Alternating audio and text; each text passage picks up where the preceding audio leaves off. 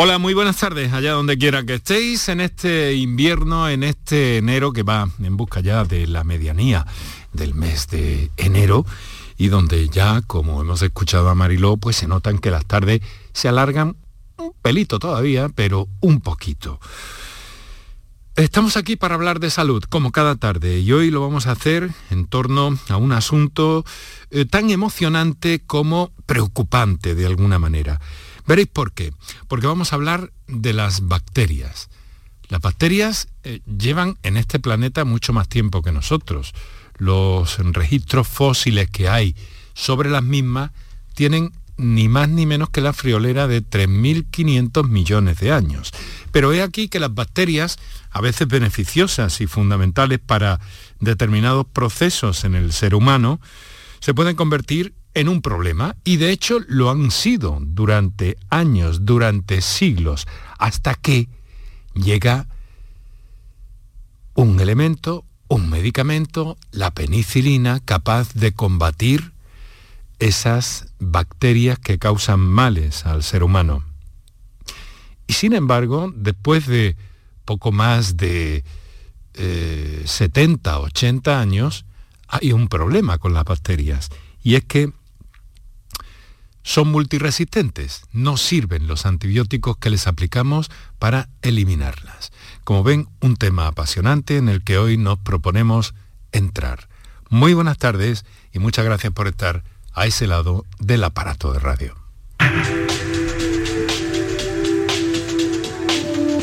Canal Sur Radio te cuida. Por tu salud. Por tu salud con Enrique Jesús Moreno. Bueno, pues siempre con nuestro mejor deseo, siempre con nuestras ganas de conocer, de saber y de consultar también si es preciso, porque ya sabéis que tenéis una línea abierta, y también de hacernos eco de determinados eventos que ocurren en nuestro entorno y que son verdaderamente fundamentales. Hay aquí en Andalucía un laboratorio que es único en sus características en nuestro país. Eh, se trata del Laboratorio de Referencia en Resistencias Antimicrobianas de Andalucía, que está ubicado en el Hospital Universitario Virgen Macarena de Sevilla. Bien, pues este hospital además acaba de lograr un sello de calidad europeo que eh, nos ha dado pie para hablar de bacterias multiresistentes, de cómo desde ese laboratorio se controlan todas las infecciones hospitalarias llamadas nocosomiales y, eh, mm, bueno, de alguna forma también con los profesionales que nos van a acompañar aprender y saber más sobre los antibióticos y que no haya problemas a la hora de su uso. Porque una de las claves de que esas bacterias se hayan vuelto multiresistentes tiene que ver precisamente con que eh, ha habido como cierto, bueno, uso inadecuado, ¿no? No vamos a decir abuso. Vamos a dejarlo en uso inadecuado de los antibióticos. Eso está creando un gran problema. Pero nosotros estamos dispuestos también a saber, a conocer y a aprender de primera mano y de primera voz cómo eh, debemos protegernos y cómo nos protegen eh, desde laboratorios como este cuando tenemos que ingresar en un hospital, estar en un hospital y corremos algunos riesgos, riesgos que son absolutamente controlados por este laboratorio.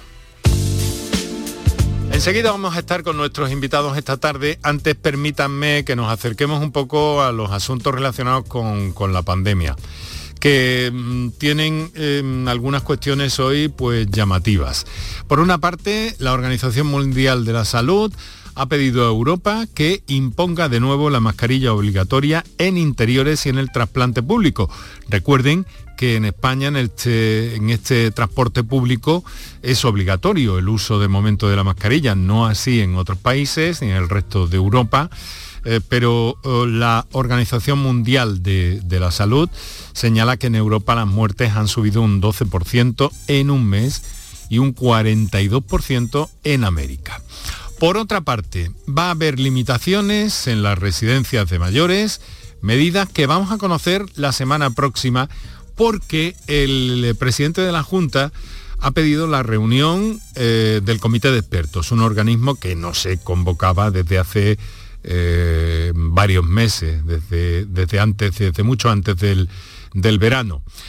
Lo ha anunciado hoy el presidente Juan, Juanma Moreno ante una nueva variante que está provocando un incremento de contagios en residentes, en esas residencias de mayores, del 10% y de un 40% entre los trabajadores. Juanma Moreno va a consultar, como decimos, a los especialistas las medidas que habría que tomar ante esta situación pero lo vamos a volver a convocar porque quiero que me den su opinión sobre qué, acciones podemos materializar para intentar ser preventivos. Lo que está claro es que en el ámbito de la residencia vamos a tomar decisiones a lo largo de esta semana, semana que viene, para intentar evitar que ese contagio se propague. El presidente Moreno ha llamado a la vacunación eh, a los mayores de 60 años ya que de momento, hasta el momento, solo la mitad se ha puesto en la cuarta dosis. Así que esto es lo que está pasando en el plano eh, pandemia, que todavía está, con nosotros. Fíjense hasta tal punto que eh, la incidencia, ha dicho hoy la consejera de Salud, Catalina García, pues que ha pedido un mayor control a los ciudadanos chinos que lleguen a España por una parte, eh, mm, pero en una situación en Andalucía en la que la incidencia está en 76 casos por cada 100.000 habitantes. Ha crecido 13 puntos más con respecto a la semana pasada. Ya recordamos que hay en total 292 personas hospitalizadas, 50 más que la semana anterior, y que 21 de ellas están en nuestras unidades de cuidados intensivos. Así que cuidados, sobre todo cuidados. Pero hoy nuestro planteamiento en torno precisamente a la forma de combatir determinadas infecciones, al control que se lleva a cabo sobre todo esto, pero de forma muy eh, doméstica quizá también, acercándonos a cómo desde nuestro punto de vista de eh, nuestro, nuestra vida de ciudadanos, hemos de contribuir también a que este problema que hay con las bacterias multiresistentes, que nos pueden llegar a afectar a todos, pues eh, sepamos cómo encararlo y cómo hacer las cosas correctamente. Enseguida vamos a saludar a nuestros invitados.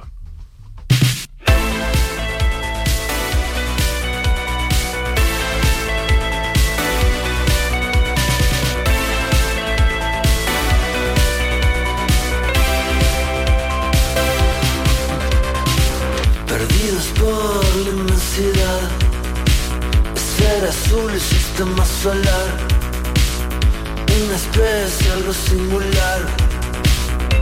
Me asusta un poco, pero no está mal. Viviendo aquí. Son las 6 de la tarde y 12 minutos en este momento. Eh, vamos a saludar a nuestros invitados esta tarde. Eh, mm, doctora eh, Dolores del Toro, Unidad Infecciosos, Hospital Universitario Virgen Macarena, Sevilla, infectóloga. Muy buenas tardes, doctora.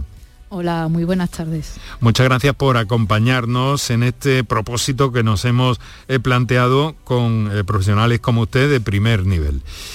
Y le acompaña el doctor Álvaro Pascual, que es jefe de microbiología del mismo hospital del Virgen Macarena de Sevilla y que es responsable del laboratorio de referencia en resistencias antimicrobianas eh, de Andalucía.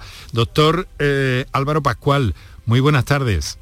Muy buenas tardes. Muchísimas gracias por acompañarnos en este programa para toda Andalucía y más allá, como nos gusta decir, para conocer un poco de todo esto, pero en primer término felicitarles por el trabajo que están llevando a cabo y que, bueno, ha valido para obtener esa clasificación europea, el sello EFQM, eh, que es un sello de calidad europeo y que supone pues, un reconocimiento internacional de la capacidad de gestión y excelencia innovadora y sostenible en ese laboratorio, que se ocupa prácticamente de todos los hospitales de Andalucía, ¿no, doctor? Sí, exactamente. Es el, único laboratorio de referencia para, el tema de resistencia antimicrobiana de la comunidad autónoma, del sistema sanitario público andaluz. Eso quiere decir, bueno, es uno también muy importante dentro de todos los que hay en nuestro país que no llegan a este nivel. Eh, aún siendo buenos, pero eh, el del Macarena es eh, único en sus características dentro de nuestro país. ¿Por qué, doctor? Bueno, es único no tanto porque utilicemos técnicas diferentes a las que utilizan otros laboratorios de otras, de otras comunidades o de otros países del entorno, sino por la estrategia que desarrollamos. Es decir, nosotros no somos un laboratorio de referencia al uso, nosotros somos un laboratorio de referencia que intenta adelantarse a los acontecimientos, intenta ser capaces de detectar bacterias multiresistentes muy precozmente en los hospitales para eh, eh, de esta manera facilitar información que permita establecer un sistema de, control adecuado y que ese brote no se desarrolle. ¿no? Es un poco un laboratorio un poco eh, con una actitud muy, muy preventiva. Preventiva, preventiva a altísimo nivel, claro. Estamos hablando de hospitales. Sin duda, sin duda. Y, utilizamos bueno, pues tecnología de última generación, tecnología molecular, que la usan otros laboratorios de nuestro entorno, pero es quizá la estrategia que utilizamos lo que da una novedad frente a lo que se hace en otras comunidades o, en otros países. Y entonces con esa información eh, que obtienen ustedes, eh, ¿qué es lo que se puede hacer? Porque el problema, nos detendremos en unos instantes en ello, el problema de la multiresistencia microbiana, eh, que me atengo al lenguaje que, ha utilizado, porque yo he estado hablando de antibacteriana, eh, digamos que es un poco más amplio, antimicrobiana, por tanto, eh, quiero decir que, vale, lo detectan, pero ahora ¿qué hacemos si esas, si esas bacterias o esos microbios son resistentes a los mm, antibióticos conocidos? Bueno, pues nosotros lo que hacemos es, ante una sospecha en un hospital, del sistema sanitario, que tienen eh, uno o dos pacientes infectados por una bacteria multiresistentes, nosotros lo que hacemos en un tiempo récord, en un tiempo casi en tiempo real, es determinar si esos dos microorganismos que están produciendo esas infecciones son el mismo o no son el mismo. Si son el mismo desde el punto de vista molecular, quiere decir que el origen de esa infección seguramente es común o que ha habido una transmisión de un paciente a otro. Si somos capaces de demostrar que son iguales, se pueden tomar medidas rápidamente para buscar esa fuente común o para evitar que se pueda transmitir a otro paciente que esté en el, centro hospitalario. ¿De acuerdo? si son distintas, si son distintas quiere decir que el origen es distinto, que no es un brote y por lo tanto las medidas que se tendrán que tomar serán diferentes. Somos una medida de apoyo a, los equipos que toman eh, todas las medidas de control de infección en los hospitales y es una herramienta útil que le da una información que les permite tomar medidas más adecuadas. Doctor Pascual, ¿y por qué? Eh, le voy a preguntar algo obvio, pero quiero que me respondan para que sea clarificador, sobre todo para nuestros oyentes, ¿no? ¿Y por qué son tan vulnerables los hospitales eh, a las infecciones? Bueno, los, hospitales no es que sean vulnerables, es que tienen pacientes que, son, pueden ser especialmente susceptibles a, sufrir infecciones. En los hospitales, lógicamente, hay mucha presión antibiótica, es decir, se usan muchos antibióticos y eso hace que se pueda seleccionar en el ambiente hospitalario una serie de bacterias que se hacen resistentes a los antibióticos. Ojo que no se hacen resistentes porque quieran fastidiar a nadie. Esto es un problema de supervivencia. Las bacterias lo único que quieren es sobrevivir y cuando les atacamos con antibióticos, pues ellas intentan defenderse creando mecanismos de resistencia. Entonces, lógicamente, si no tomamos las medidas adecuadas para que esas bacterias no colonicen o infecten a los pacientes, podemos tener problemas. Y eso es lo que tenemos que intentar. Tenemos que intentar establecer estrategias que permitan que esas bacterias multiresistentes, que son inevitables que existan en los centros hospitalarios y sobre todo en las unidades donde hay más, más uso de antibióticos, lo que tenemos es que establecer una estrategia que impida que infecte a los pacientes y que si infecta a algún paciente se pueda transmitir de un paciente a otro. Eh, pero este fenómeno, doctora Dolores del Tono, está en los hospitales y está también en, las calles, en nuestro entorno habitual, en el medio ambiente. Este fenómeno, sin ser tan crítico como un centro hospitalario, es un fenómeno que está en la calle también, ¿no? Bueno, la, transmisión de, las bacterias, la transmisión de los microorganismos eh, puede ocurrir a todos los niveles. Efectivamente, como ha dicho el doctor Pascual, en los hospitales eh, es más frecuente. ¿no? Son, tenemos a los pacientes que son digamos, huéspedes susceptibles, ¿no? Eh, pacientes em, debilitados, ¿no? Con, las, las, defensas bajas, ¿no? Para que, para que eh, me entendáis, ¿no? Que además, bueno, están sometidos pues a, diferentes procedimientos quirúrgicos que además facilitan, eh, perdón, procedimientos que facilitan la, eh, eh, la, infección, ¿no? Tienen eh, catéteres venosos, tienen catéteres urinarios, algunos están en ventilación mecánica, todo eso pues facilitan las infecciones. Evidentemente el paciente que está fuera del hospital también es susceptible a, tener, a transmitirle una infección, pero bueno, pero es, digamos que es, menos frecuente, ¿no? es, menos frecuente, pero evidentemente si se abusa de, los antibióticos, bueno, pues si, se infecta por algún microorganismo, por alguna bacteria, pues posiblemente eh, eh, será más más frecuente que, esa bacteria pues sea, pues sea resistente a, los antibióticos. Em, bueno, sí que hay una cosa, se viene diciendo desde hace, yo creo recordar en este momento, mm, sin precisar año, pero desde luego décadas, que hay un problema de multiresistencia porque se ha hecho un uso incorrecto de los antibióticos. ¿Qué hay de esto, doctora? Eh, eh, efectivamente, pues eh, hemos visto ¿no? desde a, lo largo de, las décadas cómo nos, hemos ido quedando sin, sin antibióticos, ¿no? porque las bacterias han ido desarrollando progresivamente mecanismos de resistencia y eso bueno, pues se ha debido eh, lo hemos utilizado de forma adecuada, pero también lo hemos utilizado de forma inadecuada, porque hemos tratado a muchos pacientes que no tenían infecciones con antibióticos, hemos mm. tratado eh, pacientes con infecciones virásicas que no necesitan antibióticos con antibióticos, a veces eh, hemos utilizado antibióticos con duraciones más prolongadas mm. o hemos utilizado antibióticos de, de, mayor espectro, ¿no? Eh, que no solo cubrían al microorganismo responsable de la infección, sino también a otras bacterias y al final hemos ido seleccionando a las bacterias resistentes, ¿no? Eh, en definitiva, bueno, pues eh, hemos hecho también un uso, inadecuado de, los antibióticos a, lo largo de los años. Es cierto también que, cada vez nuestros pacientes son más complejos, cada vez, bueno, hacemos cirugías más complejas, mayor número de cirugías, sometemos a los pacientes a, procedimientos invasivos y a, procedimientos nuevos que antes no los sometíamos, que están predispuestos a tener más infecciones y también pues nos vemos obligados a utilizar más antibióticos. Todo al final pues termina en un uso pues mayor, no solo inadecuado, sino mayor de los antibióticos. Claro, el caso paradigmático de todo esto se ha señalado muchas veces con la gripe, ¿no? Que cogías una gripe y todo el mundo mm, quería, demandaba, pedía, buscaba un antibiótico para la gripe. Algo que no tiene, eh, doctor Pascual, ningún sentido.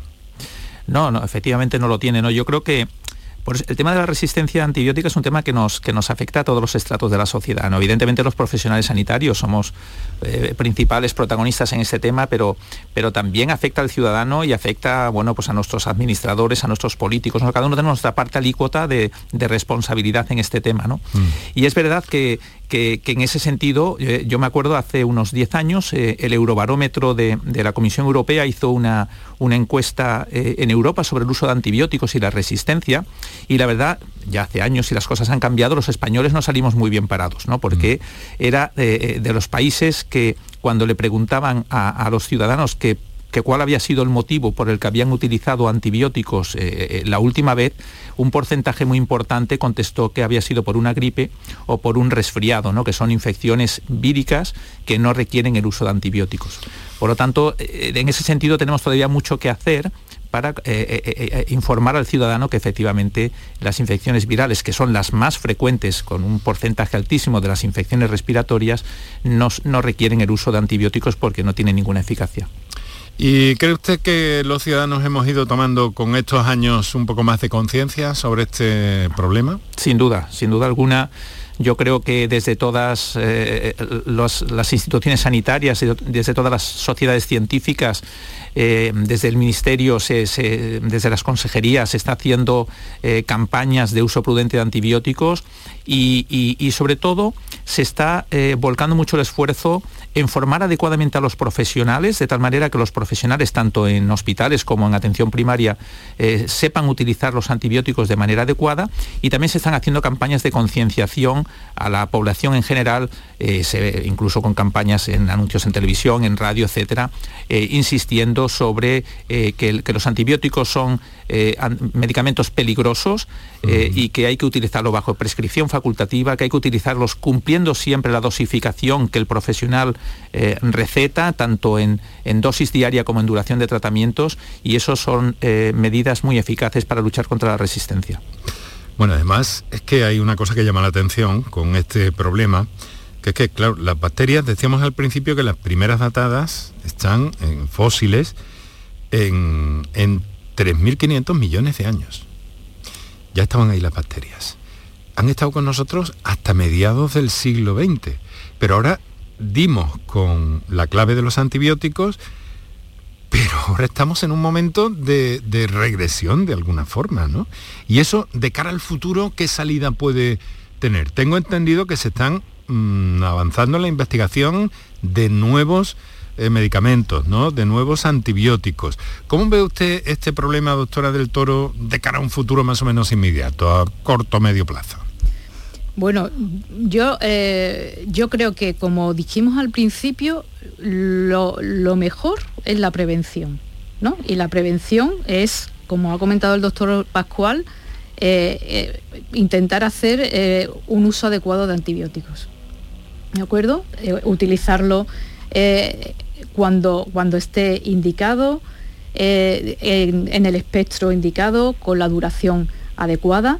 Eso, eso lo primero, ¿no? Mm. Eh, yo creo que con eso ya disminuiríamos ¿no? Pues, parte de la resistencia y además si hacemos también, si cumplimos, ¿no? Que, que no lo hemos dicho antes, pues todas las medidas higiénicas, ¿no? De, higiene de mano, ¿no? Eh, evitamos también la transmisión de microorganismos, sobre todo en, el medio hospitalario o en, los centros eh, relacionados con la, asistencia sanitaria. Yo creo que, ese sería el primer paso. Y, por supuesto, pues pues seguir investigando ¿no? en el uso de, nuevos antibióticos. Hmm, está el caso típico también ¿no? de señor, señora, tómese el facultativo, le prescribe un antibiótico durante un tiempo y le dice eh, automáticamente que se lo, se lo tome todo. Pero claro, esto no siempre ocurre y muchas veces esos antibióticos se quedan en casa. Y luego hay un problema y es que, mira, a mí esto mm, se pasa el mal y entonces la persona deja de tomarlos y los guarda. Hay otro caso similar, aunque aparentemente y desde el punto de vista doméstico, dice, mira, dale a fulanito esto que a mí me fue muy bien. Y ahí es donde debemos todos hacer hincapié y tener mucha conciencia sobre esto y por eso queremos traerlo también esta tarde. ¿No les parece que la población conozca claramente, doctor Pascual, cómo mm, debemos comportarnos con los antibióticos, cómo debemos tratarlos para tratarnos bien a nosotros? Sin duda, sin duda son eh, bueno, eh, hemos sido un país que por tradición eh, hemos hecho mucho acopio de medicamentos, efectivamente, como, como, ha comentado, y eso es un gravísimo error. los tratamientos hay que cumplirlos en su totalidad. Otra cosa muy importante, que somos los españoles, somos un poco desordenados en cuanto a, cómo tenemos que tomar esos antibióticos. ¿no? Si un antibiótico tienes tres pastillas al día quiere decir que tienes que tomar una pastilla cada ocho horas, no cuando mm. me levanto, cuando como y cuando me acuesto, ¿no? Sí, que luego a lo mejor estamos 12 horas sin, sin tratamiento. Todo eso es muy importante. Que las dosis, o sea, que las concentraciones de antibiótico en nuestro organismo sean las que tienen que ser durante las 24 horas es esencial primero para curar la infección, que es lo más importante, pero en segundo lugar para que no se desarrollen resistencias. Porque si enfrentamos a las bacterias a concentraciones por debajo de las que son necesarias para destruirla, lo que estamos es facilitando la generación de resistencias. Y eso, esa, esa eh, eh, formación al ciudadano, tenemos que insistir una y mil veces porque es esencial para, para la lucha contra la resistencia.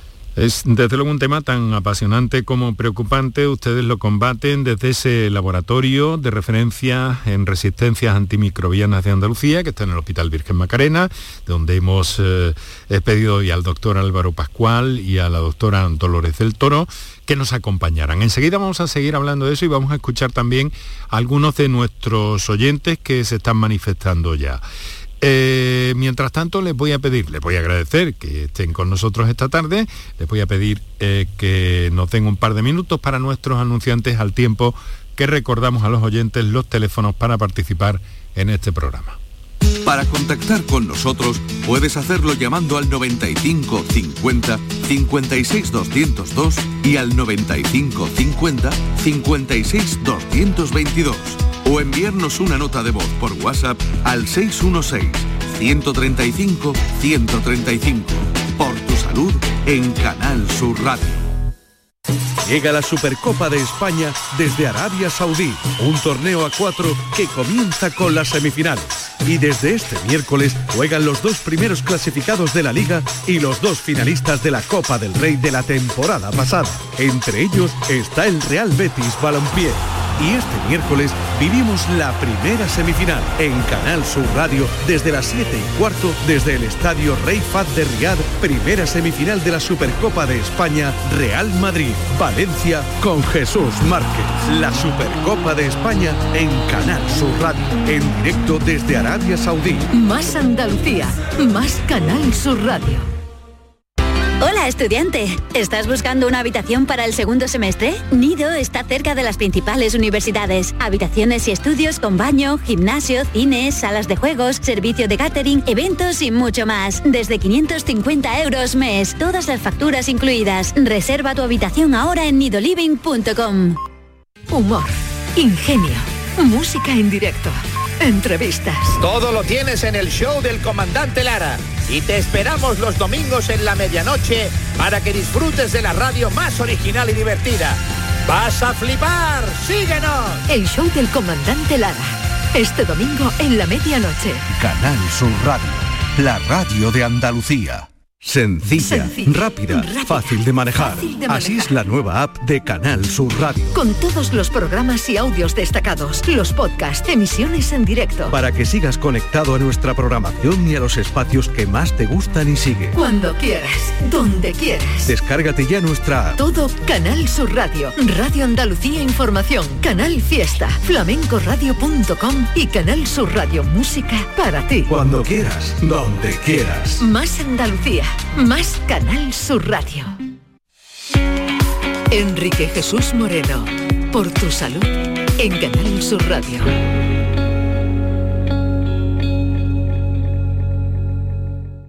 Para contactar con nosotros puedes hacerlo llamando al 95 50 56 202 y al 95 50 56 222 o enviarnos una nota de voz por WhatsApp al 616 135 135.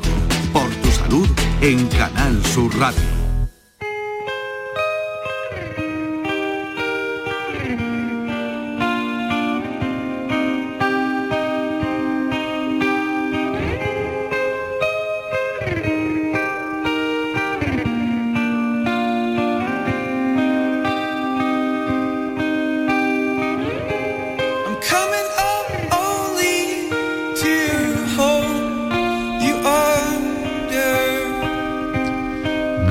Musicales que eh, nos sitúan en este momento de la tarde, muy propicia, una hora, espero, apacible para la mayoría de nuestros oyentes y si no, en breve llegará el descanso. Nosotros estamos hablando de salud, estamos hablando en clave de prevención, desde un punto de vista técnico muy importante en los hospitales y desde un punto de vista en el que todos tenemos algo que decir, o mejor, algo que hacer para que los eh, antibióticos sean verdaderamente efectivos.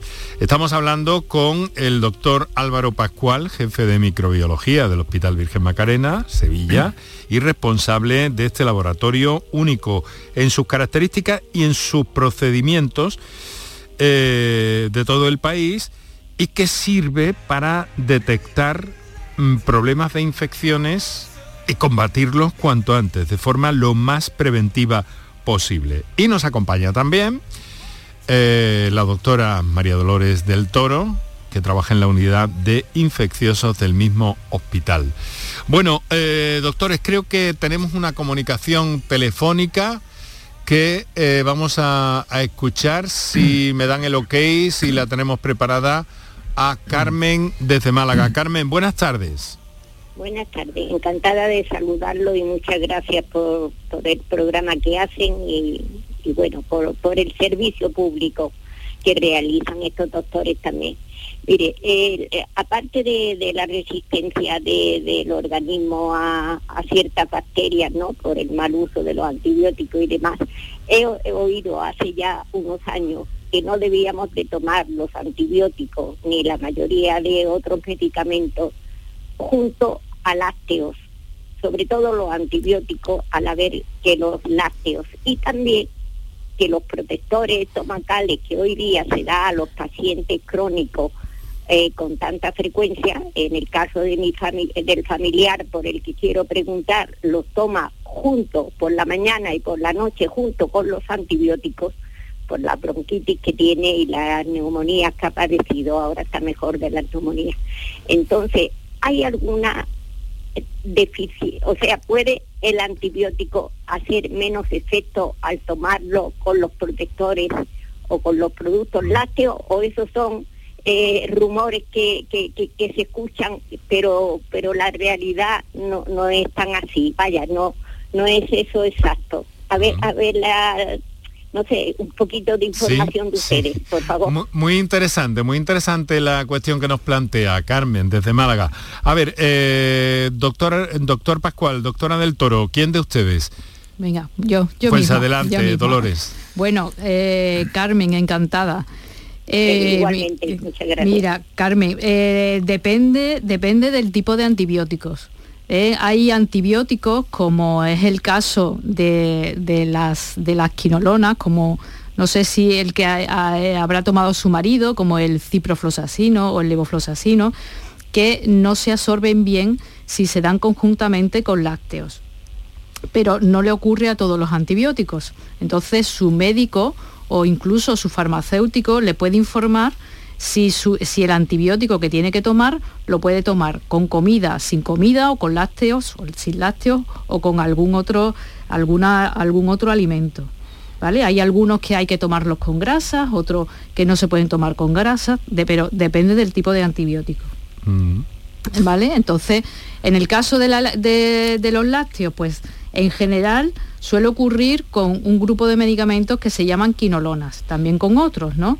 Entonces, eh, su médico le puede, le, le- le puede ayudar ¿no? a- en ese caso, pero también su farmacéutico. Y después la siguiente, la siguiente pregunta que ha dicho ace- acerca de los protectores gástricos, ¿no? Eso es. imagino que será el omeprazol. ¿No? Se, ref- se refiere, imagino, ¿no? Al omeprazol. Bueno, el, eh, eh, es, lo mismo, ¿no? Depen- dependiendo del, tipo de medicamento, pues se podrá tomar con un antiácido o no se, toma, o no, se podrá tomar con, ellos. Eh, también seguramente habrá escuchado que, que- algunos antiácidos, como los inhibidores de, de la bomba de protones, que en este caso sería el omeprazol, pues a veces se han asociado a, a diarrea, ¿no? Por, una, por, por la toxina de, de una bacteria que se llama Clostridium, ¿no?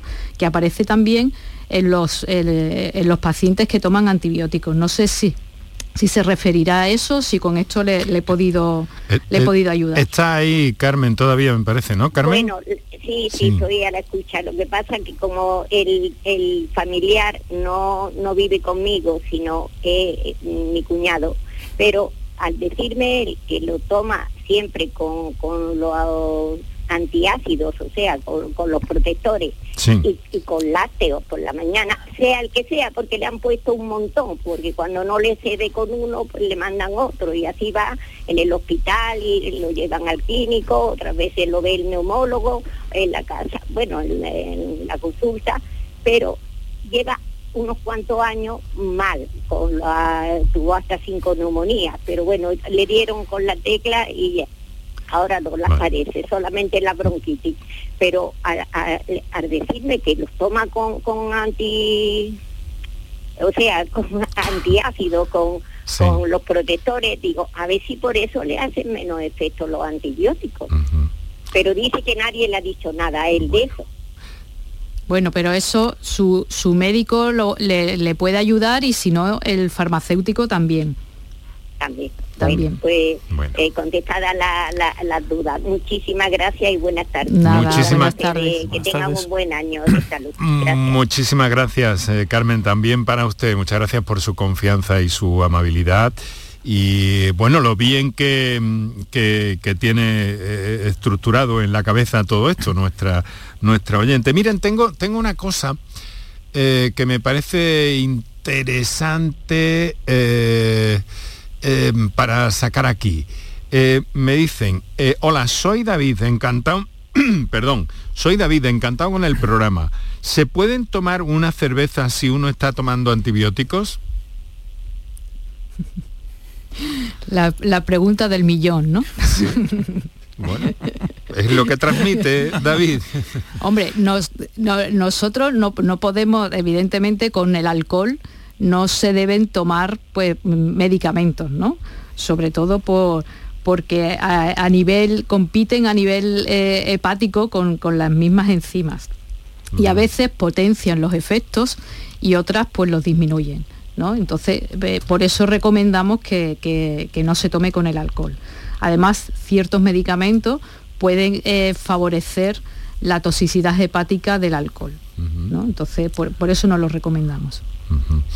O sea que tenemos que aprender mucho todavía de todo esto. Pero bueno, es, es importante que ustedes, profesionales de primera línea, nos lo, nos lo aclaren, ¿no? Y aunque esto no es una, una consulta, sí que es orientativo, muy orientativo.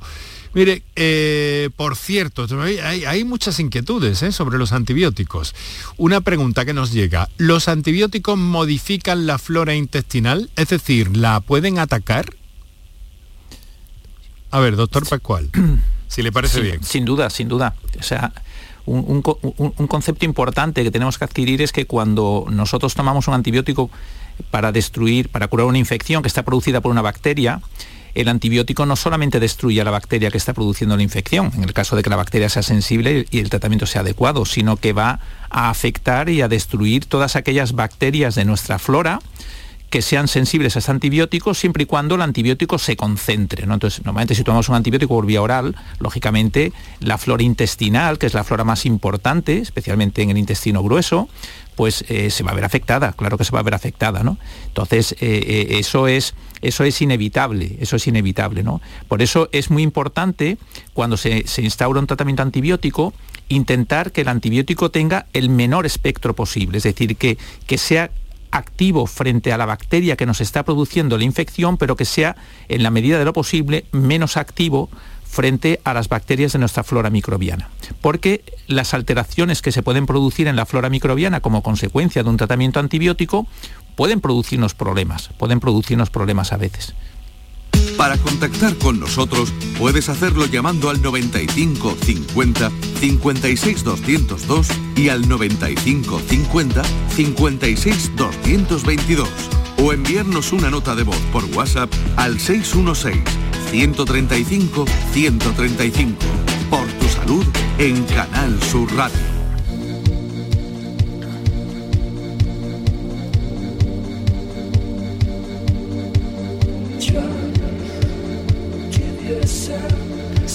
Tenemos 20 minutos para las 7 de la tarde, estamos hablando de antibióticos, de uso correcto de los mismos, de atender las indicaciones de nuestros médicos y cumplirlas a rajatabla para evitar complicaciones para nosotros mismos y para el conjunto de no ya de nuestra sociedad más inmediata, sino de nuestro mundo. Hay otra pregunta de otros oyentes inquietos eh, veo que hay muchas interesantes. Por cierto, ¿las reacciones adversas a los antibióticos pueden ser hereditarias? A ver, eh, doctora del Toro, mm, doctor Pascual, ¿quién de ustedes? Las reacciones Dolores. adversas, bueno, se refiere a las reacciones, eh, en principio no, no tienen que ser hereditarias, la mayoría no son, son adquiridas. ¿eh? No, mm, no sé si se refiere a, a Eh, las es así, de, alergias. es así de, de concreta y de elemental la pregunta. Las reacciones adversas antibióticos pueden ser, eh, a lo mejor, a lo mejor, claro, en clave algunas, alérgica bueno, tendría más eh, sentido, ¿no, doctora? Claro, ahí eh, es cierto que, que- que puede que algunos pacientes pueden tener alguna predisposición a, a- a que tengan eh, eh, cierta toxicidad, ¿no?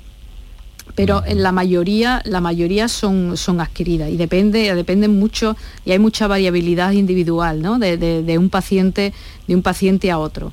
Pero es cierto que hay pacientes que posiblemente genéticamente eh, estén más predispuestos. Cierta predisposición, ¿no? Sí. Bueno, pues eh, vamos con otra. Hoy nuestros oyentes están muy escribanos, están escribiéndonos muchas preguntas que nosotros trasladamos con mucho gusto, aunque siempre nos gusta básicamente escucharles, pero en muchas ocasiones para que, para que les explico, doctores, eh, pues eh, situaciones de trabajo u otras actividades o lo que sea, les resulta más cómodo escribir sus preguntas. Esta es un poquito más larga, pero muy interesante. Más que una pregunta es una observación. Buenas tardes, soy María de Sevilla. Creo que el acto de dispensación de los antibióticos por parte de un farmacéutico es una herramienta perfecta para informar al paciente de su uso correcto. Debemos aprovechar los conocimientos de estos profesionales eh, de la salud tan accesibles al ciudadano. Es decir, que ante la duda, eh, claro, medicina, pero también farmacia, ¿no?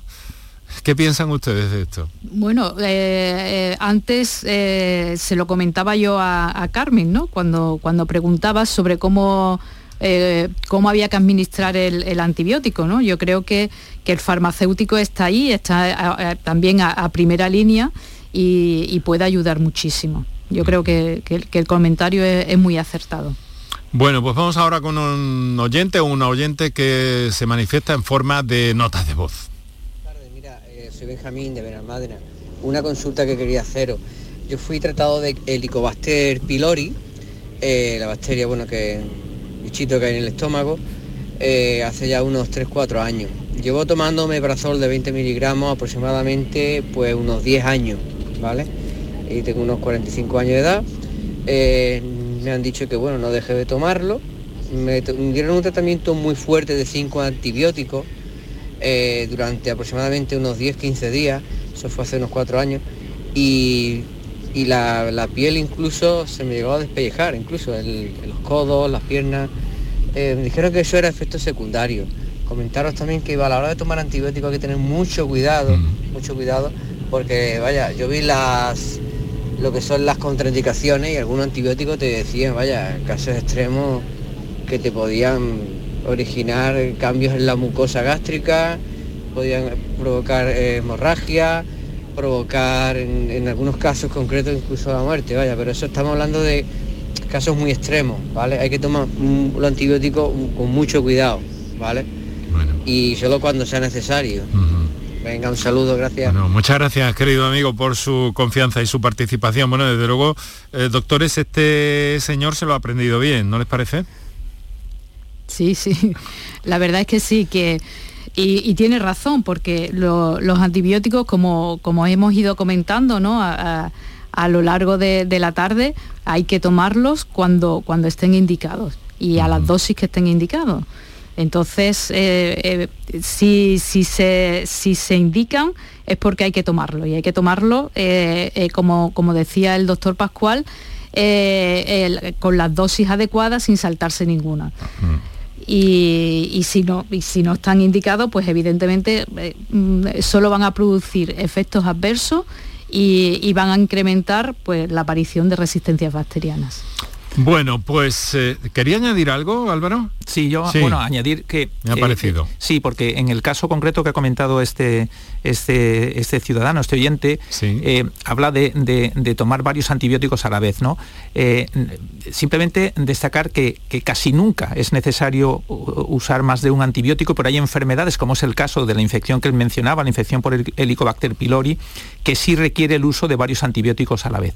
Es de las pocas infecciones que requieren el uso de varios antibióticos, porque la mayoría de las veces el, combinar antibióticos no es mejor que el dar un antibiótico solo. Eso como norma general, pero hay excepciones como la infección que ha comentado eh, el oyente de Benalmádena. Bueno, dos profesionales de altura, doctora Dolores del Toro, doctora Álvaro Pascual, Hospital Virgen Macarena, al frente de ese laboratorio eh, de referencia en resistencias antimicrobianas de Andalucía, donde eh, se, mm, mm, se, pelea de alguna forma eh, a diario para, mm, para, para, estudiar genéticamente esas bacterias, esos microorganismos multiresistentes a los antibióticos en todos los hospitales de Andalucía. Un laboratorio único en sus características y procedimientos en nuestro país y que sirve para impedir brotes hospitalarios y detectar nuevos mecanismos de, de defensa o de resistencia en este caso. Les quiero agradecer muchísimo que nos hayan acompañado. Suerte y enhorabuena por esa certificación de calidad eh, de ámbito europeo.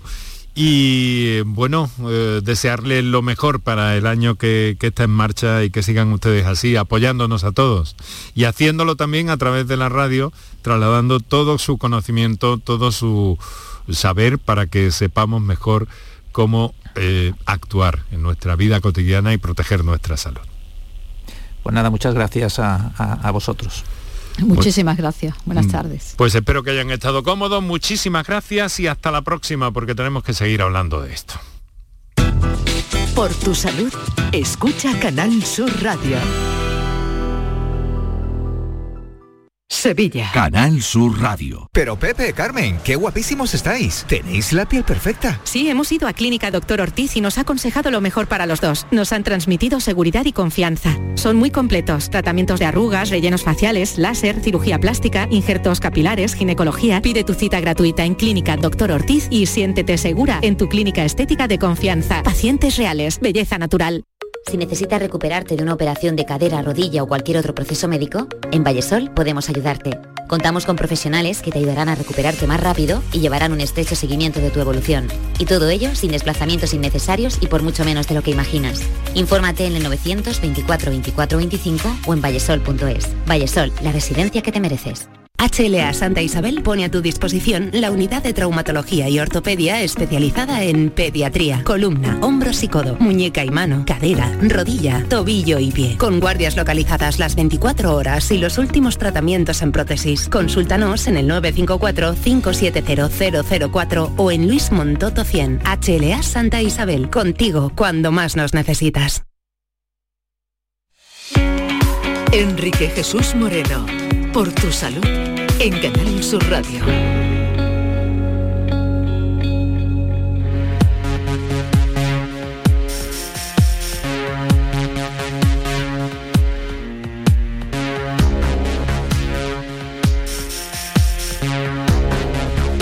Bueno, pues tenemos unos minutos hasta poco antes de las 7 de la tarde para acercarnos a un fenómeno del que nos alertan estos días especialmente los eh, cardiólogos y lo hacen en este caso a través de la Fundación Española del Corazón.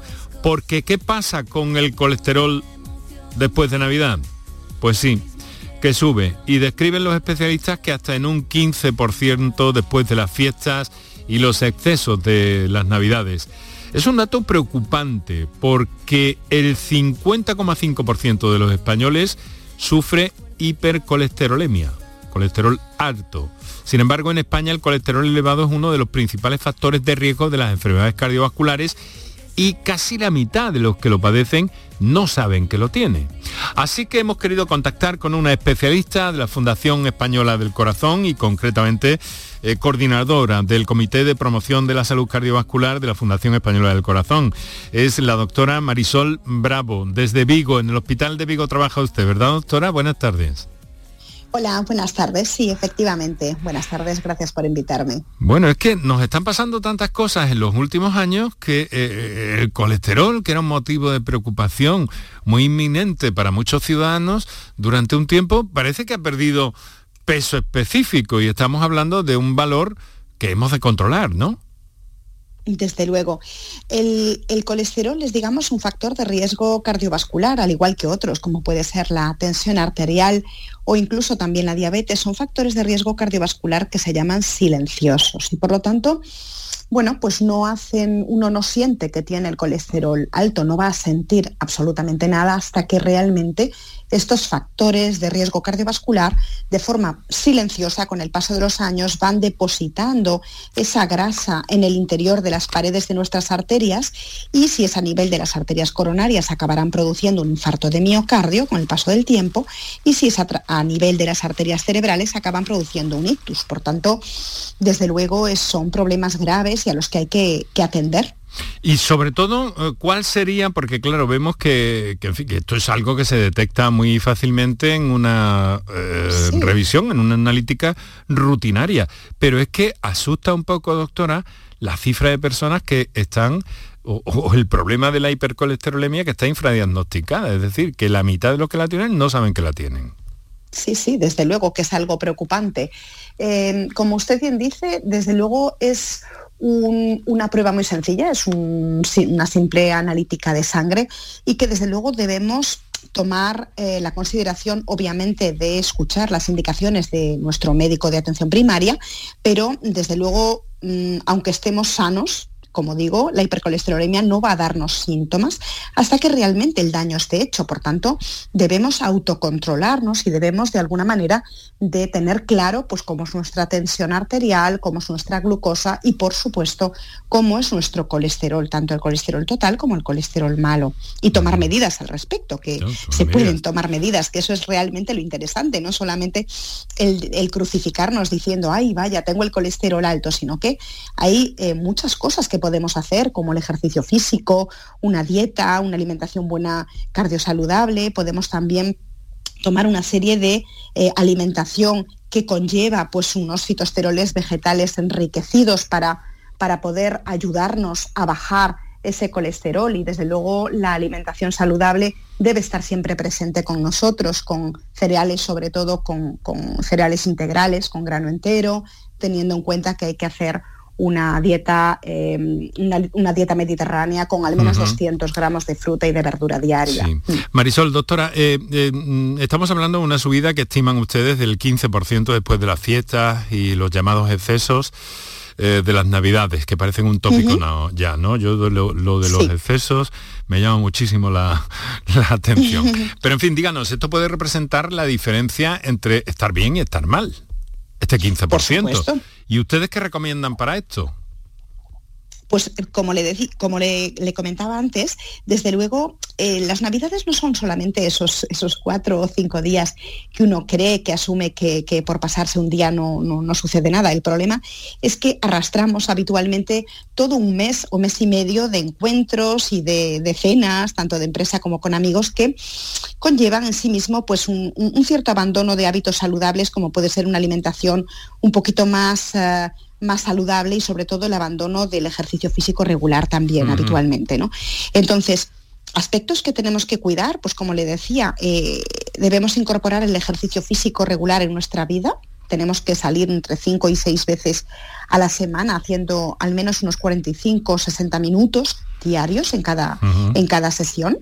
La alimentación, tenemos que apostar por la dieta mediterránea y además aquí en España tenemos la suerte de, poder disfrutar de una dieta mediterránea rica y muy saludable, en la cual, como digo, tendríamos que apostar por unas dos, tres raciones de fruta, dos, tres raciones de, verdura, cereales integrales a poder ser, dos litros de agua y em, bueno, hay unos fitosteroles vegetales que se llaman, que están contenidos dentro de, de manera natural, dentro de muchos alimentos, dentro de las frutas, los vegetales, los, los frutos secos, pero en cantidad pequeña. Entonces, sí que podríamos ayudar con un enriquecimiento, digamos, hay alimentos que se llaman alimentos funcionales que tienen un enriquecimiento de estos fitosteroles vegetales. Para regular de una forma relativamente natural, pero ante la duda, lo más recomendable, nos quedamos sin tiempo, doctora, una analítica rutinaria nos puede aclarar muchas cosas en este sentido y nuestro médico de primaria nos va a orientar sin duda. Así que quiero agradecerle que haya estado con nosotros, este llamamiento, ojo con el colesterol, especialmente después de las fechas navideñas. Doctora Marisol Bravo, coordinadora del Comité de Promoción de la Salud Cardiovascular de la Fundación Española del Corazón, un saludo, muy buenas tardes y muchas gracias por participar en nuestro programa.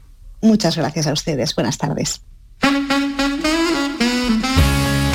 Y es que lo dejamos aquí. Mañana es jueves y mañana es víspera del Día de la Depresión, así que hablaremos de eso.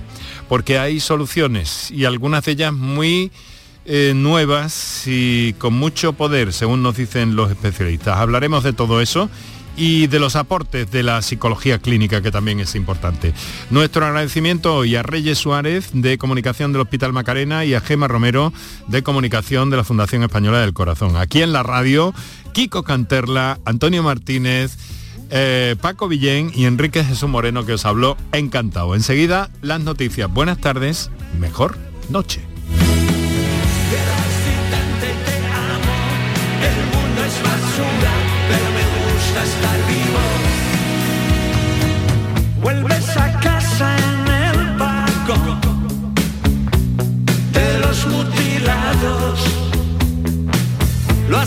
Conseguido,